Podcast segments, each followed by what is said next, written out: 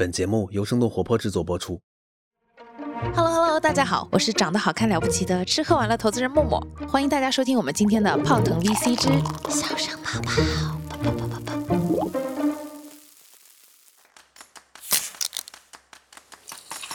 泡腾 VC 有点东西，欢迎收听泡腾 VC。听身处一线的风险投资人带给你最前沿的 VC 趣闻和冒着泡泡的新鲜观点，让我们聊点冒泡的。泡腾 VC，有点东西。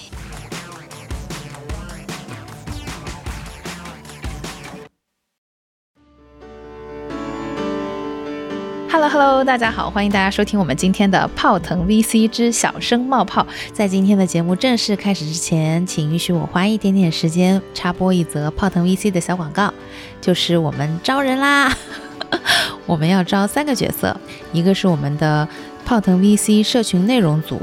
啊，会招聘实习生，还有我们的泡腾 VC 社群运营组，以及我们的泡腾 VC 视频编辑组，都有向你们发起招聘的邀请哦。然后感兴趣的小伙伴，欢迎到我们的泡腾 VC 尔的公众号上去看一看我们的这一条寻人启事。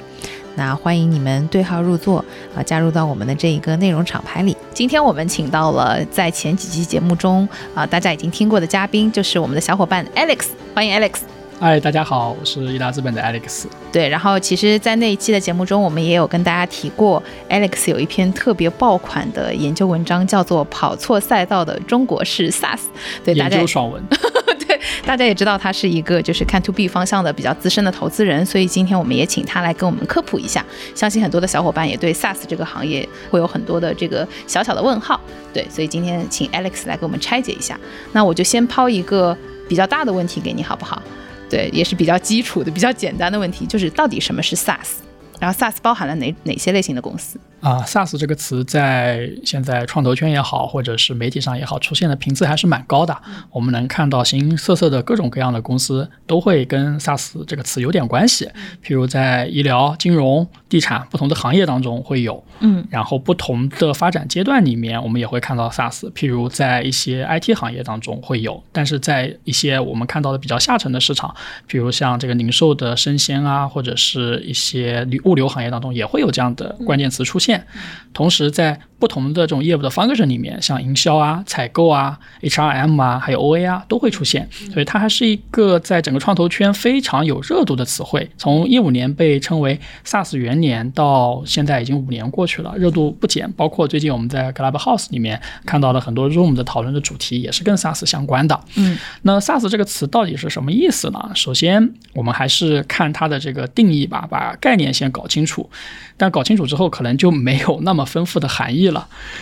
对我记得默默以前是不是辩论队的？啊、是对，对，我觉得辩论这个里面特别有意思的一个点就是偷换概念嘛。但是我觉得做创投的话，首先还是要把概念定义清楚。好，那我们就来定义一下。对，到底什么是 SaaS？其实 SaaS 这个词，它既不是一个行业，也不是个商业模式，也不是一个产品，它只是一种技术架构。它的全称是 Software as a Service，它是在云计算的这一整套技术架构形成之后，呃的一种呃软件存在的形式吧。嗯，那这样来看的话呢，我们知道通常大家会把整个云计算的层次分成三层，分别是 IaaS 层、PaaS 层、SaaS 层。诶，这几层分别是什么？对，就如果打一个比方的话，IaaS 层相当于一个基础设施层，那 PaaS 层呢，相当于是一个在研发过程当中的工具层，SaaS 层就是直接面向客户的需求服务的软件产品层。嗯，可以简单这么理解。明白。我们来举个例子的话，比如说一个 SaaS 产品和这个它所对应的 PaaS 和 IaaS 大概会是什么样的东西？啊，以云游戏为例吧，那在整个云游戏的产品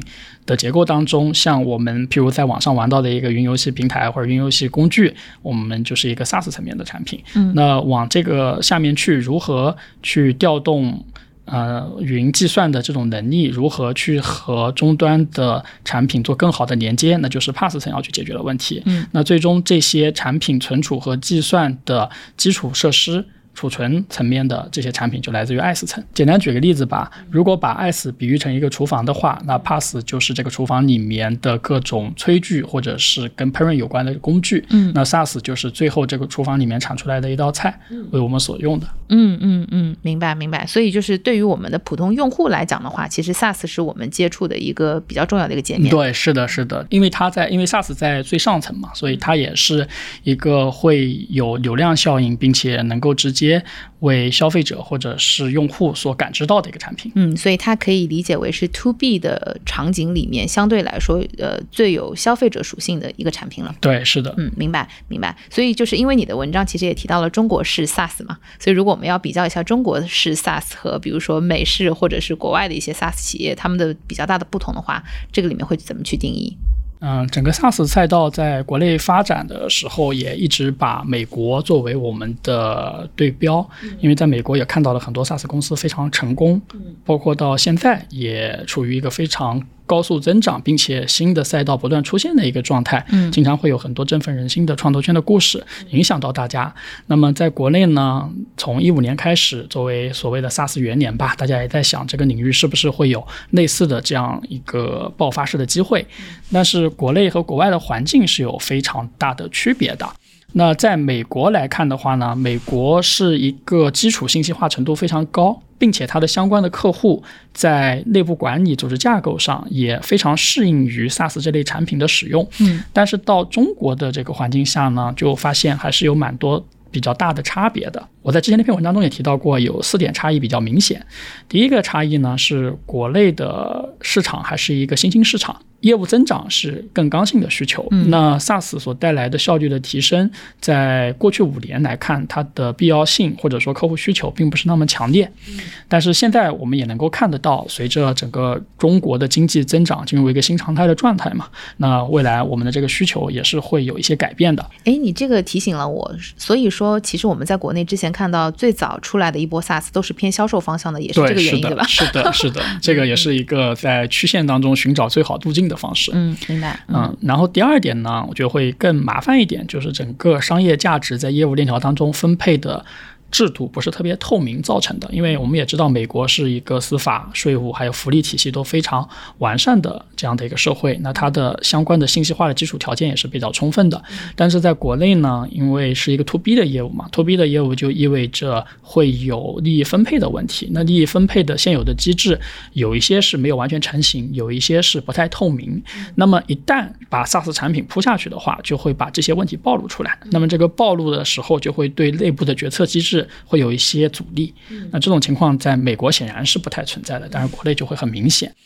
但这一点呢，随着整个国家的法制化进程和社会发展的进度来看的话，也是会逐渐去改变的。嗯嗯那第三点呢，我觉得也是一个非常有意思的事情。对比中国和美国的时候，我们不难发现，美国是股东层和管理层分离比较明显的一个社会。那国内我们目前来看，大部分企业家他既是大股东，也是公司的实际呃主要的经营者。那么在这种情况之下，通过软件产品或者说 SaaS 产品去加强内控的这样的一个需求，就随着企业家自己的主观意愿而异，所以很难做到非常标准化和统一。嗯，这个里面会和公司规模有一定的关系吗？呃，对，公司规模会有关系，嗯但是不论是大公司还是小公司，在国内依然是大股东和总经理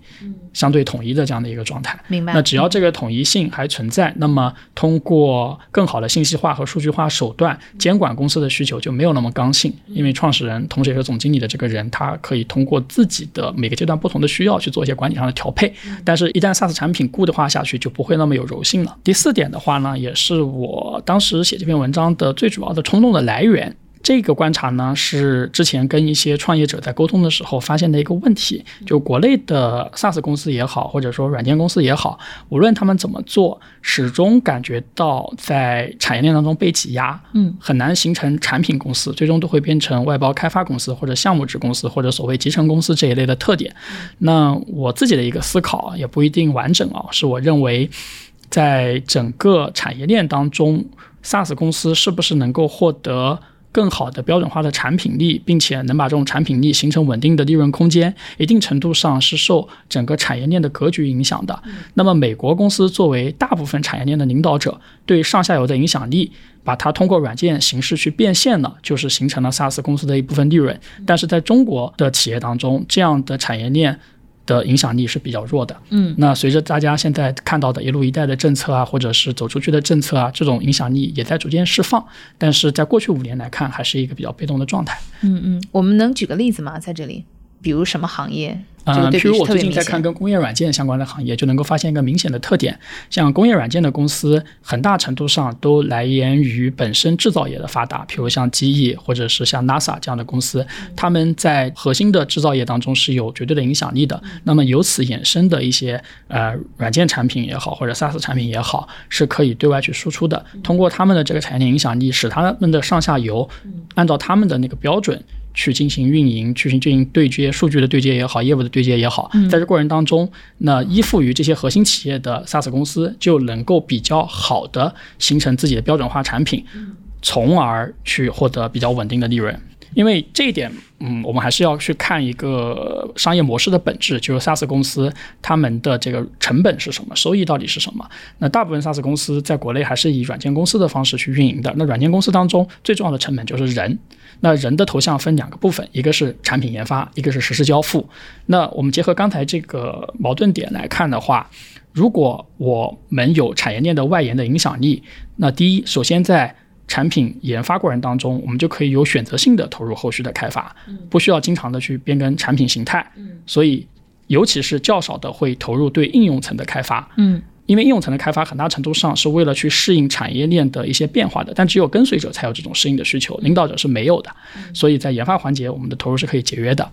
那另外是在交付实施环节过程当中，因为我有产业影响力，我只做高附加值的实施交付。那对于一些产品的认知啊、学习啊、消化的这些成本。是由产业链的跟随者自己去内化的。那在这个过程当中，我就减少了我的这个交付环节的投入。那最直接的表现是什么呢？就是大型的外资的 SaaS 公司或者软件公司很少去帮国内的客户打磨上层的应用，对，很少会去。那后续的服务订单的费用相比也都是天价。那在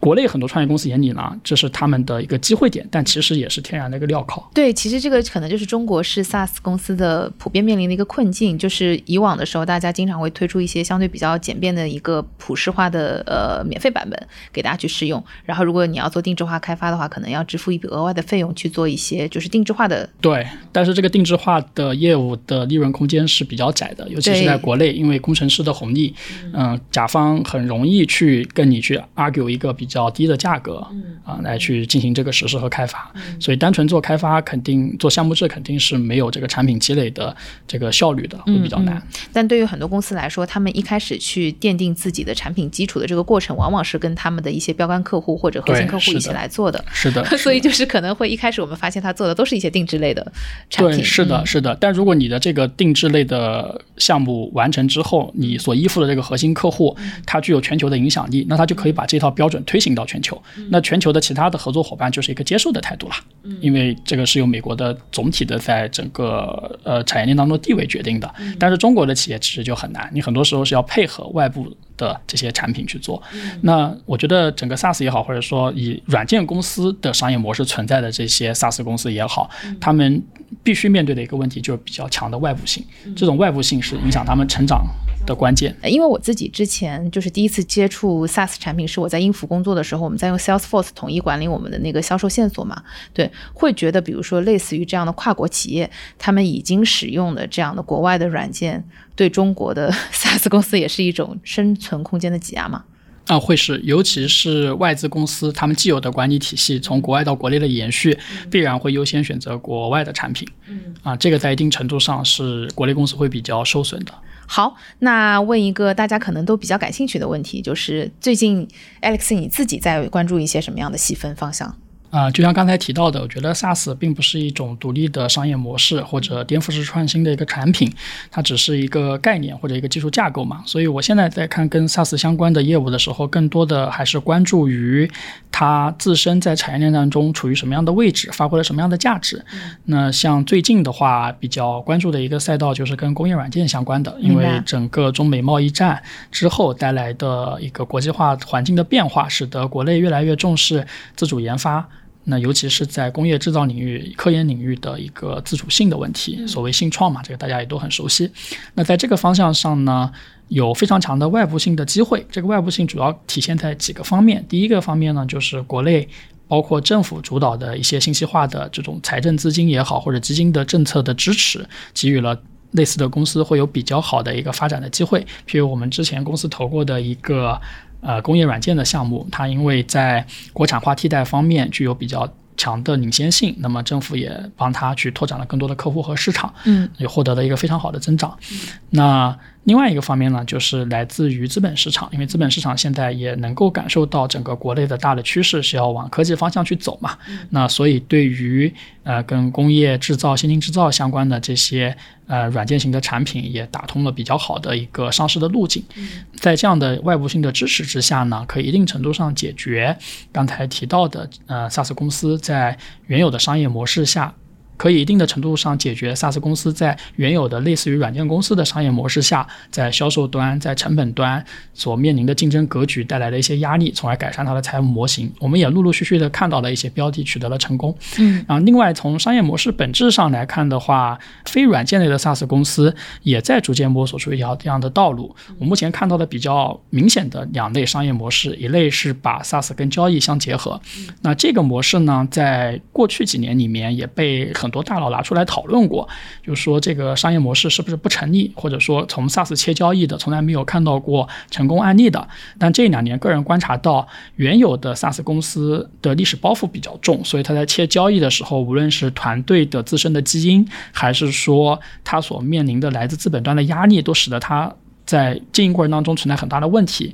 但是这一两年所新兴的成立的，尤其是在跟先进制造领域相关的一些 SaaS 公司，在一开始组建的时候，它团队的商业模式的定位，包括它融资过程当中对投资人的选择、市场的聚焦，就已经是比较正确的一个方向了。在这种情况之下，SaaS 加交易的模式，我是看到过有一些成功案例的了。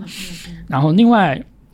还有一类呢，就是把 SaaS 跟服务做比较深入的结合的，尤其是跟 BPO 有关。我记得前两天在 Clubhouse 里面有一个 room，当时那个 room 的标题就是说 SaaS 国内启示。后来有一个朋友就进来去问嘛，说国内的这个启示起在哪里？究竟是哪些宏观或者微观的环境发生了变化？那我自己观察到的一个微观变化就在于，早年 SaaS 相关的从业者更多的是 IT 甚至是人工智能背景的创业者居多。那整体的产品的思路，包括团队的架构都是偏软件式的。但是这一两年呢，随着很多本身行业内、产业内的创业团队越来越多了。举个例子，譬如在快消行业当中，可能来自于保洁原来的 CMK、MKT 或者是 CBD 这样的部门的创业者越来越多之后，他们不断的去学习和内化一些 SaaS 啊、AI 的大数据这方面的能力之后，他们再去打造产品和设计商业路径的时候，就会更接地气。其实他们是更从业务和使用者的角度，是的嗯嗯嗯，是的，那这种商业模式带来的一个结果是什么呢？就是它的服务从一开始就不是纯产品化的。那不是纯产品化的产品带来的好处是，它可以通过 BPO 的这种外包服务也好，或者是其他的一些基于营销啊、基于采购的服务也好，去不断的深入客户的运营环节，形成跟客户比较强的粘性。同时，这一部分业务虽然说相对比较传统，但是它的盈利能力是比较好的。那这样的盈利能力也支撑了它在未来不会被资本绑架。那在这个基础之上，不断的去把它的服务标准化沉淀下来，形成产品。那我们也看到一些类似的公司，尤其是 CEM 这两天比较火的所谓 Customer Experience Management 客户体验管理这样的公司。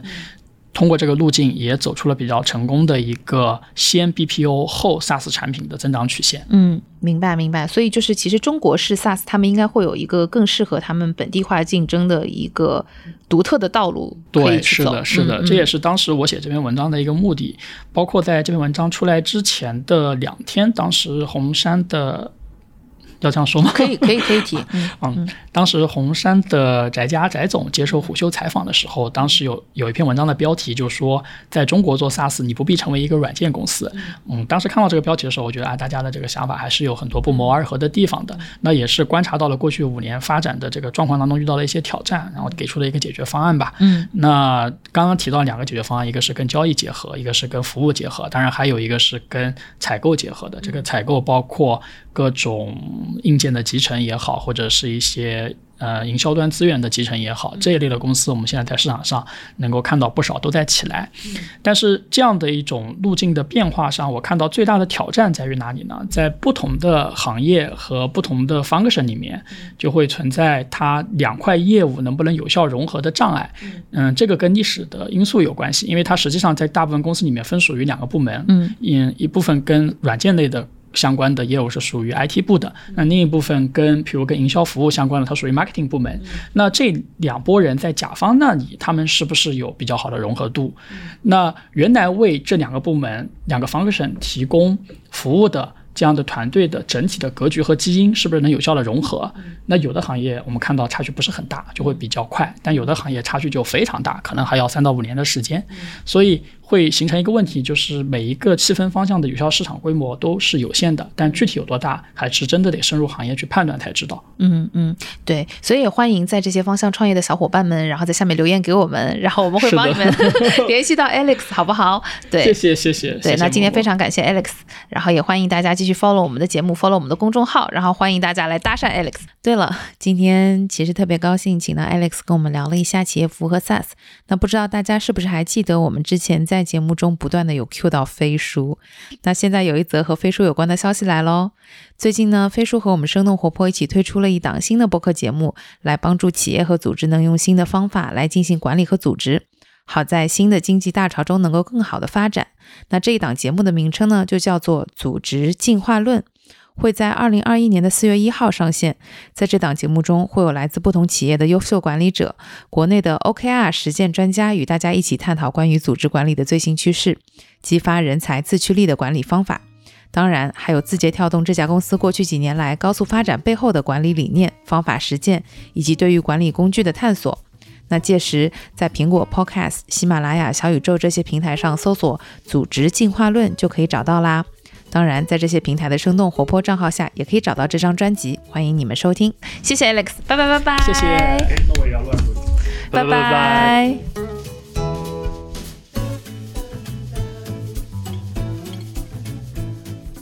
听完之后，别忘了跟朋友们分享一下，关注我们的公众号“生动活泼”，声是声音的声，或者添加我们的小助手“声小音”，他的微信号是声 FM 一。S H E N G F M 一一是阿拉伯数字的一哦，添加的时候记得填写关键词“泡腾 VC”。我们下期节目见，拜拜拜拜，拜拜拜拜。